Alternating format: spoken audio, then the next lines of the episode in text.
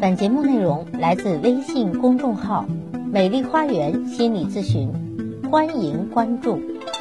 大家好，欢迎来到美丽花园心理咨询，我是心理咨询师张霞，咱们继续来学习情感知识。在情感中，你会遇到各种各样的男人，那么自恋的男人就是其中的一种。其实我们很容易爱上一个自恋狂，因为他们的魅力、才华、成就。以及大胆直接的对你表示出好感，这些通通都在向你施展迷魂咒。可是，一旦当你爱上他们，你就注定要与自恋狂的要求、批评、自私做长期的斗争。刚开始时，你可能会因为自己受到自恋狂的青睐而欣喜无比，但是到后来，你就会因对方琢磨不透的脾气。甚至是不可理喻的攻击而精疲力尽了。说到自恋，人们总以为这是一个不好的词汇，比如说某人自恋，往往就赋予这个人一种贬义的色彩。然而，在美国心理学家科胡特的眼中，他认为自恋是每个人内心的合法需求，任何人都有自恋的倾向。这是一种认为自己能够胜任某种事情而产生的真正的自我价值感。人的一生都在持续不断的追求自恋的成熟和发展，只有那些不健康、不成熟的自恋才会变成自恋狂。心理学上把这类极其以自我为中心的人称为自恋人格障碍。自恋狂总是沉浸在自己的世界里。他们常常要求伴侣随时随地的满足他们的需要，而全然不顾及伴侣的情况。假如你有足够的勇气去承受拒绝他们而带来的风险，他们就有办法确保你感觉到愧疚，这是极有可能发生的。尽管如此，你还是会留在这段关系里，因为当初那些吸引你的东西总会定期回来，比如魅力、激动。和性爱的表现。不过，你最终下场不外乎有两种：第一是没有成功的取悦的话，你就会受到双重的批评；第二，即使你成功的取悦对方了，你还是会受批评。自恋狂有爱吗？自恋狂会爱吗？有时候你可能会认为自恋狂只爱自己，这是一个很常见的误解。事实上，自恋狂也并不真爱自己，他们的完美主义、傲慢，不过是在掩饰他们不愿意承认的对人的厌恶，通常还有对自身的厌恶。这其实是他们对于他人轻蔑和指责的外在投射，在他们的内心世界充满了恐惧，总是不愿意正视自己。在公开场合，自恋狂会开启魅力模式。也正是这个模式，在一开始就深深的吸引了你。为此，人们常常会把注意力投向他们，并因为他们的能量而神采飞扬。你也为自己能够沐浴在他们的光辉之中而激动和自豪。但是，一旦两个人相处，他们就像完全变了一个人。他们总是一味的要求现实爱情一定要达到绝对美好的程度，认为爱情里的那个人。一定要对自己好，如果对方达不到自己想要的好，就怀疑对方，对对方心怀不满，甚至产生敌意。同时，爱情里的自恋者很想给对方留下美好的印象，却又不愿意完善自己，这样就会陷入傲慢自大、强加于人的陷阱而无法自拔，最终因为自己的过度自恋导致爱情的失败。然而，爱情是建立在相互平等尊重的基础上的，而自恋者往往不能做到尊重对方，那么他们的爱情自然也无法承受风浪。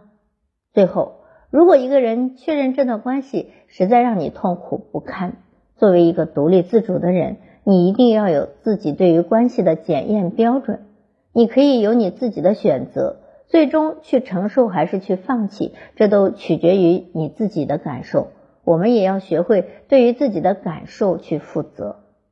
自恋型人格障碍的人，有的很少具备同理心，也就是他没有办法将自己设身处地的放在另外一个人的状态里面去感受另外一个人的感受。别人的需求可能是什么？我怎么能去用我的利益和不伤害别人的需求之间找到一种平衡呢？所以，自恋型人格障碍的人，他们特别重要的一个特质，就是他们非常的认为世界就是应该以自我为中心的。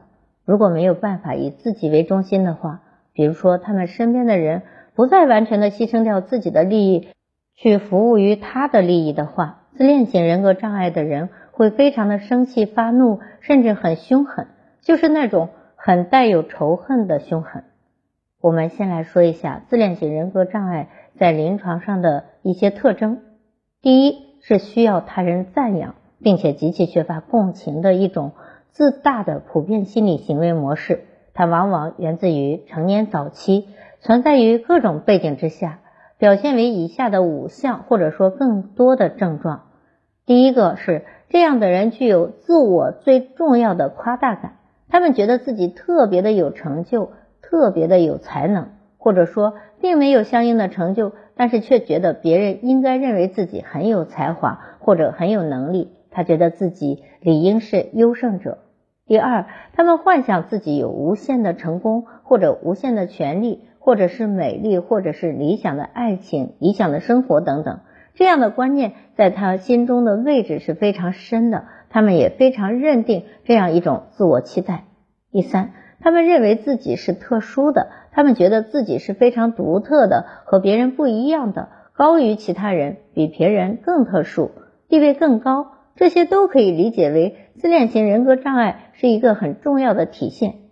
第四，他们要求过度的赞美，正常的认可往往有时候不能满足他们的心理需求，那么他们需要过度的赞美，非常明显、非常深入的这种持续的对他的赞美和欣赏。第五，他们有一种权利感。这种权利感指的是什么？就是因为这个期待是我的，那么它一定要实现；因为这个要求是我的要求，所以别人就一定要顺从我这个要求。这是一种不合理的期望。他们觉得自己应该得到特殊的优待，或者说别人就应该自动的顺从他们的期望。第六，他们在人际关系上会剥削他人。我们把前面的五点讲了，大家听到第六点的时候会不会惊讶？对吧？这个样子没有办法为别人考虑，觉得只要是自己就理应得到满足的人，他在人际关系领域一定会是去剥削他人的。为了达到自己的目的，一定会没有任何的负罪感，没有任何问题去伤害或者侵犯别人的利益。第七，他们缺乏共情。我们也刚刚讲到了，这是一个非常显著的特质。他们不愿意识别，也不愿意去慢下来说你的感觉是什么，你的体会是什么。当我这样做的时候，你受到的伤害具体又是什么？他们没有办法去感受，也就谈不上去认同别人的感受或者需求了。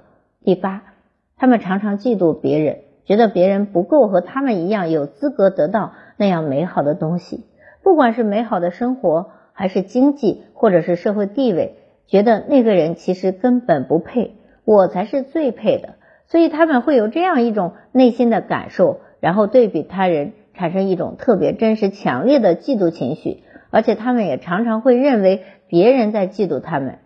第九，他们的行为表现出非常的高傲，非常的傲慢，这样的态度在自恋型人格障碍的群体中也是非常普遍的。自恋型人格障碍和其他的人格障碍又有一些不同，它最大的特质不是天生就有的，而是后天成长教育过程中形成的。我们知道，健康的教养方式是父母应该将注意力和爱投入到孩子的感受层面上。我的孩子过得好不好？嗯，你今天开不开心？你有什么样的痛苦？你有什么样的挑战和挫折？我希望能够看到，我希望能够给予你支持。如果你哪里做的不好，或者对自己有质疑，我希望能够陪伴你去一点点为你提供这样的支持，帮助你树立一种信心，树立面对困难的勇气，情感精神层面给予极大的关注。那对于他是否成绩排在最前面，是否考上了好的学校，是否未来有了好的工作等等，这些非常表面的或者表层的成功的指标，是否都满足了？在这个领域关注不要那么多。不要那么高，因为会给孩子很大的压力，很多时候也会造成他们正当的能力没有办法得到充分的发挥。我们都知道，这个就是健康的我们希望拥有的一种家庭教育的状态。